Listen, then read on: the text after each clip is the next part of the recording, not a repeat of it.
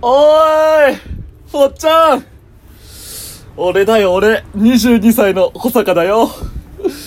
去年のお前に言っておきたいことがあるからいくつか伝えておこうと思うんだけど今日はめちゃめちゃ忙しいから外で撮る羽目になってミキサーも何もなくてジングルはかけられなくてリスナーには申し訳ないんだけどさ。ほっちゃんお前は去年の4月に2年間勤めてた寿司屋のアルバイトを辞めることになるんだ。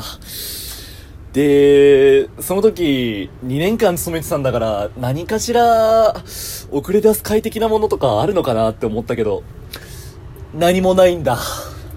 何もないんだ。で、周りの人はやられてるんだ。そういう会。送り出す会みたいなの。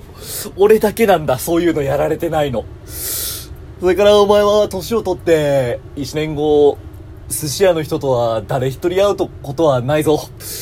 でも気にするな。俺は今ラジオをやって元気に生きてる。気にするんじゃないぞ。それからな、8月にフランス人の友達ができるんだ。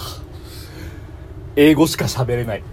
アニオタのフランス人の、まあフランス語も喋れるんだけど、英語も拙い。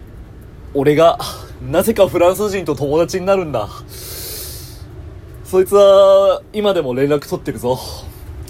そいつはなぜか俺のことをロリコン扱いしてきて、こないだ、巨乳グラビアの顔に、俺を貼り付けたコラ画像をフランスのボルドーから送ってきたような男だけど、いいやつだよ。ずっと英語で話してくるけど、いいやつだよ。